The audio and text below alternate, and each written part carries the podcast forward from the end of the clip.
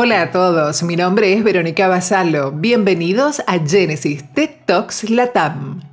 Tenemos por delante una charla sumamente interesante con Juan Manuel González, director de investigación para Frost Sullivan en América Latina. Juan es licenciado en Ciencias Políticas de la Universidad de Buenos Aires, con una maestría en Relaciones Económicas Internacionales de esa misma universidad. Tiene más de 15 años de experiencia en consultoría e investigación de mercado aplicada a la industria de la tecnología y las comunicaciones. En este encuentro hablaremos acerca de cómo los BPOs tuvieron que adaptarse a diversos retos generados por el distanciamiento social, las nuevas regulaciones, las cuarentenas y cuáles son las nuevas oportunidades que genera la transformación digital impulsada por la pandemia. Junto a Juan Manuel González les proponemos un análisis de las principales tendencias que atraviesa la agenda de los BPOs y que marcarán el ritmo de la dinámica competitiva en los próximos años. En estos próximos minutos aprenderemos mucho más acerca de los contact centers, los VPOs, cloud computing y de las claves de interacción con clientes en esta nueva normalidad. Otro gran podcast nos espera en instantes. Gracias a todos por estar allí y los invito ya a compartirlo. Hola Juan Manuel, muchísimas gracias por participar en este espacio en Genesis Tech Talks Latam. Hola Verónica, ¿cómo estás vos? Yo muy bien, gracias y bueno, gracias también a todo el equipo de Genesis por la invitación. Un placer que estés con nosotros, Juan, realmente.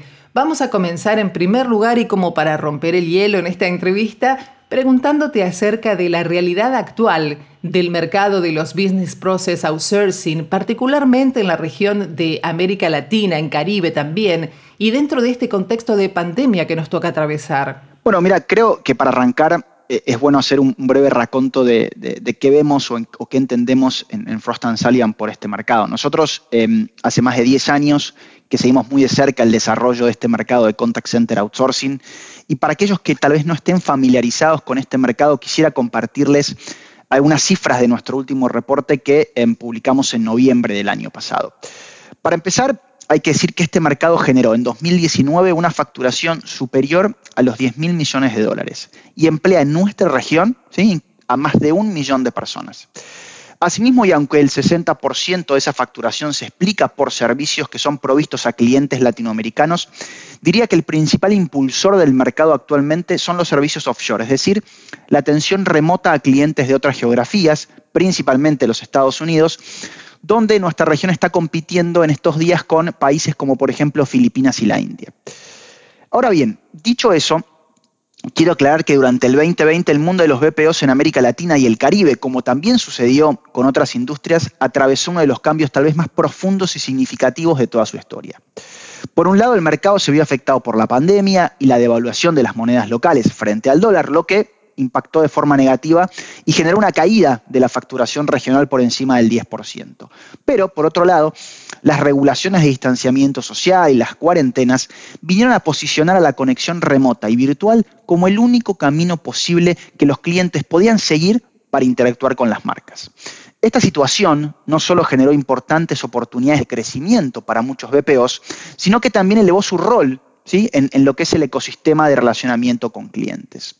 Ahora bien, es en este marco donde se instaló tal vez como la tendencia más relevante del 2020 el trabajo remoto, o por sus siglas en inglés, WAHA, Work at Home Agent.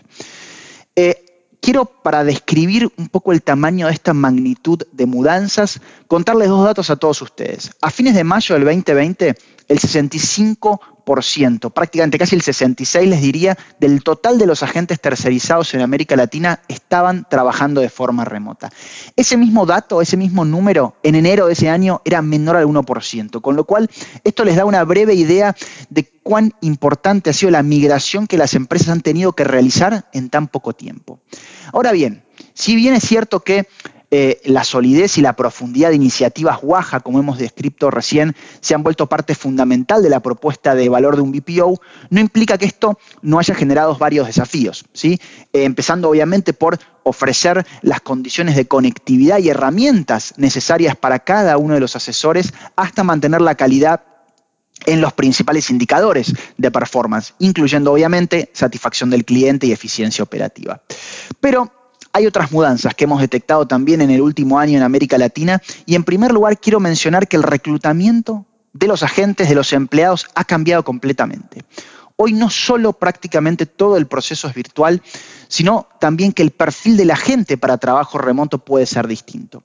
Además, el training, es decir, el entrenamiento, está incorporando nuevas herramientas como gamification o e-learning que están ayudando a cortar los tiempos de entrenamiento y mejorar los resultados significativamente. Al mismo tiempo, hay beneficios que son elocuentes y creo que todos ustedes deberían conocer. El trabajo remoto no solo permite hoy mejorar la retención de los agentes, que ha sido un gran problema histórico de la industria de los contact centers, sino también que está viniendo a aumentar la satisfacción y la productividad de los empleados.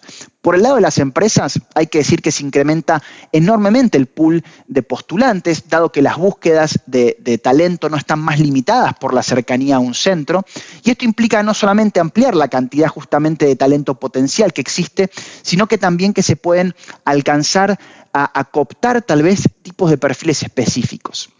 Ahora bien, para ir cerrando, Verónica, creemos nosotros en Frost and Sullivan que el Waja o el trabajo remoto llegó para quedarse el futuro que viene va a estar compuesto por un escenario mixto o híbrido, ¿sí? donde una parte de los asesores van a trabajar de la casa y otra va a estar trabajando de forma activa en el site o en el contact center. Cuán grande será cada parte es lo que resta por definirse y creemos que va a responder a distintas variables, como por ejemplo la evolución de la pandemia, la geografía, la regulación, la infraestructura de telecomunicaciones y la tecnología disponible, entre otras cuestiones. Pero sin lugar a dudas, en 2021 y 2022, Waja Trabajo Remoto va a continuar dando cuenta de una porción muy significativa de los agentes de contact center en América Latina. Y Juan, hablando de Waja y de otras tendencias que nos has mencionado, y ya teniendo este panorama de la actualidad que nos brindaste, si pones tu mirada en el futuro de esta industria, ¿cuáles son las tendencias que a tu parecer van a marcar el ritmo de la dinámica competitiva en los próximos años? Mira, Verónica, creemos que el mercado de POs ha mostrado mucha flexibilidad en los últimos, para promediar, digamos, año y medio. Ha ganado terreno en términos de lo que es eh, profesionalismo, eficiencia. Sin embargo, enfrentan un problema grande de percepción. Si históricamente se ha percibido al BPO en América Latina como un proveedor de servicios básicos de call center, que carecen de innovación y que se enfocan en una propuesta de valor basada especialmente o, o tal vez hasta únicamente en el ahorro de costos. Por ello, el principal Em, el principal objetivo que deben ponerse estas empresas por encima es obviamente elevar su mensaje, forjar nuevas narrativas en torno a la innovación empresarial e impulsar su posicionamiento de marca en torno a la transformación digital, que son todos estos tal vez aspectos claves para el éxito futuro del BPO. Ahora bien, quisiera marcar cuatro tendencias claves que creemos en, Frost Sullivan que van a ayudar a posicionar o a marcar tal vez el ritmo de la dinámica competitiva en los próximos años. En primer lugar, quiero decir que existen amplias posibilidades de crecimiento de la mano del uso de la inteligencia artificial y de la automatización. Las ventajas en este campo de automatización para un BPO son amplias, ¿sí? para mencionar solamente algunas. Por el lado del front office, los agentes virtuales inteligentes y los chatbots están demostrando su capacidad para generar grandes ahorros, ¿sí? a la vez que también aumentan la capacidad del BPO para poder gestionar interacciones recurrentes y están permitiendo y ofreciendo a los clientes obtener respuestas rápidas y solucionar sus consultas de forma eficiente. Al mismo tiempo, estas herramientas de automatización de procesos robóticos o RPA por las siglas en inglés están permitiendo mayores niveles de calidad de servicio en el back office, menores errores y bajos costos. Entonces, la automatización perdón, no solo optimiza el front office, sino también que el back office. Estas eficiencias tienen el aspecto positivo de poder ser trasladadas a los clientes, lo que se traduce obviamente en una propuesta de valor más atractiva y menos costosa. Sin duda, las herramientas de automatización basadas en inteligencia artificial están transformando el mundo de servicios de BPO y se espera que su relevancia siga en franco aumento. En segundo lugar, quiero hablar del trabajo remoto llevado a su máxima expresión. ¿Sí? Hablamos en el, primer, en el primer punto, Verónica, bastante acerca de Oaxaca, con lo cual no me quiero repetir. Pero quiero poner el foco en que la mayoría de las empresas debieron hacer la migración ¿sí? de, una de una proporción muy significativa de sus agentes de forma abrupta, ¿sí? donde tal vez no todos los procesos necesarios, las medidas de seguridad y la tecnología se pudieron implementar a tiempo para optimizar estos programas. Como resultado, existe una clara ventana de oportunidad para mejorar la mayoría de los programas que hoy están disponibles en América Latina, incluyendo mejor tecnología, mejor participación de los agentes, el engagement con estos y qué métricas e indicadores de performance se utilizan. Con lo cual, bien hecho, los beneficios del trabajo remoto son enormes. Luego, quiero mencionar la oportunidad que existe detrás del marketing y las ventas digitales. Las ventas tradicionales como las conocemos han sufrido un impacto significativo producto de la pandemia. ¿sí? Esto aceleró la adopción de modelos digitales para generar y convertir leads. De esta misma forma, el modelo habitual de, ventas outbound o salientes está cambiando, producto no solo de las preferencias de consumidores, sino también de regulaciones restrictivas para esta actividad en varios países de nuestra región. Como consecuencia, los BPOs han tenido que ofrecer servicios de venta extremo a extremo, es decir, poder ofrecer una solución end-to-end, que incluya no solo la generación de leads en la web mediante creación de contenido digital, sino también que se ocupe del cierre de la propia transacción, sea en el teléfono, los canales digitales o el e-commerce. De esta forma, y con el objetivo de impulsar nuevas ventas, los BPOs han comenzado a aprovechar los datos existentes de los clientes para ofrecer el producto adecuado en el momento justo. También hay que decir que se ha hecho evidente que los BPOs necesitan del análisis de la data para poder hacer este tipo de, ofertas, el Customer Journey Mapping y de la inteligencia artificial para poder garantizar interacciones personalizadas y respuestas rápidas que les permitan ser exitosos. Y por último, creo que la pandemia ha venido también a demostrar qué importante es tener una sólida práctica de continuidad empresarial. Las empresas tienen que estar preparadas para adaptarse rápidamente a condiciones fuera de lo normal. ¿sí? Un programa de continuidad del negocio eficaz debe cubrir aspectos tales como disturbios, desastres naturales, problemas de recursos humanos, cortes de energía, contingencias, etc. Por ello, contar con herramientas tecnológicas adecuadas es una condición fundamental para llevar adelante un programa de continuidad del negocio eficiente. Y en paralelo, ¿sí? en este contexto, la seguridad ha tomado un carácter esencial en esta nueva normalidad. Si antes de la pandemia la seguridad física era tal vez lo más importante, ahora, con el trabajo a distancia, contar con una estrategia de ciberseguridad es imprescindible. Los BPOs tienen que analizar cuidadosamente las herramientas digitales que utilizan e introducir medidas de seguridad y privacidad más rigurosas. De esta manera, la construcción de un conjunto sólido de herramientas de seguridad permite a un BPO no solo implementar Waja con éxito, sino también aumentar significativamente el valor por dólar proporcionado a sus clientes e incluso convertirse en, en un agente y asesor especializado en materia de seguridad. Mira, justamente tocas el tema central alrededor del cual gira este mundo actual, que es la experiencia del cliente.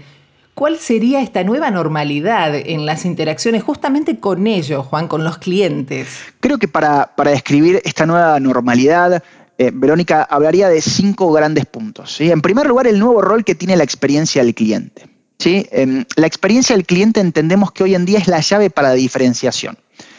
Si no nos habíamos dado cuenta antes, creo que con la pandemia se hizo evidente que la dinámica competitiva de un número muy grande de industrias está girando cada vez más alrededor de la experiencia del cliente. Esta se está convirtiendo en el factor principal que impacta en la lealtad del consumidor y el diferenciador clave que puede decidir el destino de una empresa. Por esto, a medida que las organizaciones se dan cuenta del retorno que genera apostar por la CX o la experiencia del cliente, están prestando cada vez más atención a variables relacionadas con el consumidor.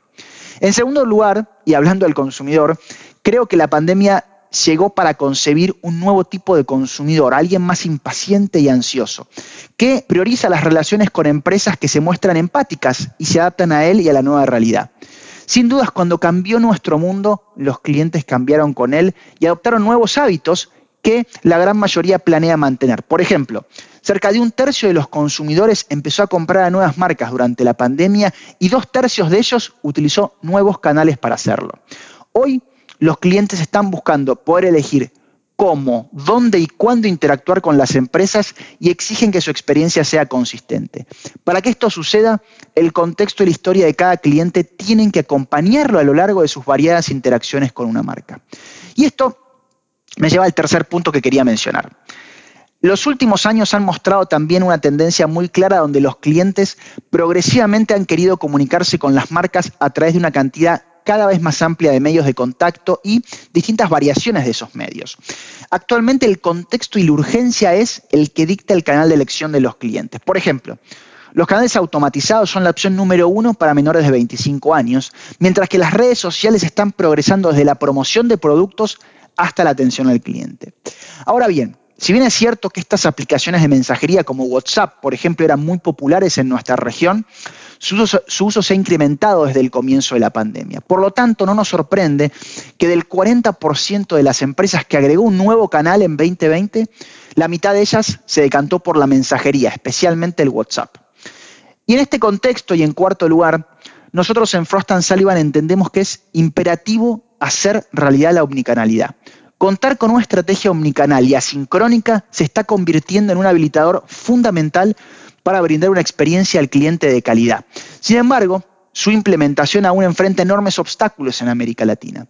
Desde una perspectiva técnica, para un buen número de compañías es hoy aún un desafío importante agregar capacidades omnicanales por la sencilla razón de que las aplicaciones tradicionales, legacy o on-premise, a menudo se desarrollaban en silos y son difíciles de integrar.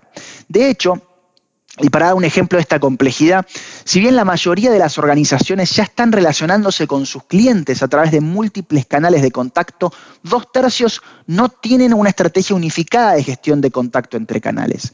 Finalmente, y para cerrar, quiero aclarar que esto es solo el comienzo. Si estas transformaciones que acabamos de aclarar o de compartir con ustedes son solo el principio. Las empresas están yendo hacia donde están sus clientes y tienen que repensar sus estrategias y modelos de negocio para poder adaptarse a las renovadas prioridades y expectativas de los clientes. Además, van a tener que seguir apostando por interacciones digitales, por agregar nuevos canales y por la inteligencia artificial para responder a las necesidades de los consumidores. El relacionamiento con estos va a continuar evolucionando desde interacciones sueltas a través de distintos canales hasta viajes fluidos que son proactivos, asincrónicos. Esta necesidad de implementar nuevas estrategias, de transformar los modelos de negocios, de reforzar la omnicanalidad de la inteligencia artificial aplicada, las proyecciones sobre las que tenemos que poner nuestro foco, todo esto que nos venís contando en esta entrevista revelan la necesidad y también la importancia de contar con un socio estratégico adecuado y hago énfasis en esto porque justamente ese sería el rol de, Genesis. Es decir, aquí es donde Genesis hace su gran entrada en escena, ¿no es cierto? Totalmente. Mira, nosotros en, en Frost Sullivan creemos que los líderes dentro de cada organización tienen que prepararse para competir en un entorno de altísima intensidad. ¿Quién sabe realmente cuál puede ser la próxima gran disrupción? En el 2020 fue un virus que no esperábamos ni que podíamos anticipar. Por ello, ¿sí? para todos los tomadores de decisión que están escuchándonos hoy, tienen que entender que su crecimiento futuro depende no solo de los avances y la innovación tecnológica, sino también de las decisiones de marketing y estrategia inteligentes y audaces que se puedan tomar, incluyendo la elección de un socio estratégico adecuado. Un retraso en cualquiera de estos frentes puede significar un peligroso antecedente que los condene al fracaso. Y en este marco, hay proveedores líderes como Genesis que están hoy en día articulando estrategias de migración a la nube y distintas opciones para poder integrar aplicaciones basadas en la nube con sistemas legacy o on-premise.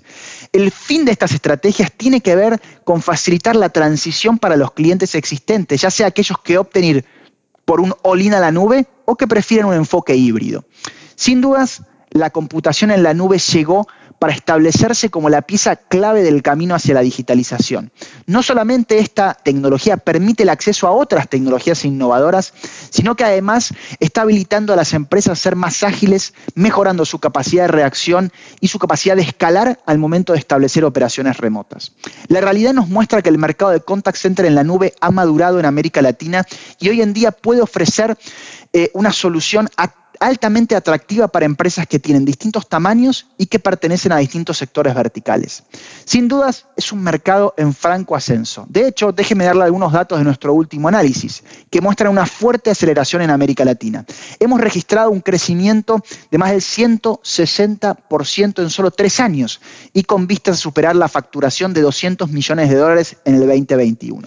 Ahora bien, este crecimiento, ¿por qué está siendo impulsado? Bueno, por algunas tendencias muy breves. El fin de la vida útil de sistemas on-premise, la necesidad de mantenerse ágil, flexible y contar con una solución escalable y de rápida implementación, la necesidad absoluta de incorporar nuevas herramientas y rediseñar los escritorios de los agentes, la adición continua de nuevos canales y novedosas capacidades de analíticos y por último, por la posibilidad de contar con integraciones más ricas a aplicaciones de tercero. Para cerrar, quiero enfatizar que el éxito futuro va a estar reservado para aquellos BPOs que puedan crear una estrategia de digitalización que contemple el uso de herramientas de automatización y de inteligencia artificial que les permitan agregar más valor.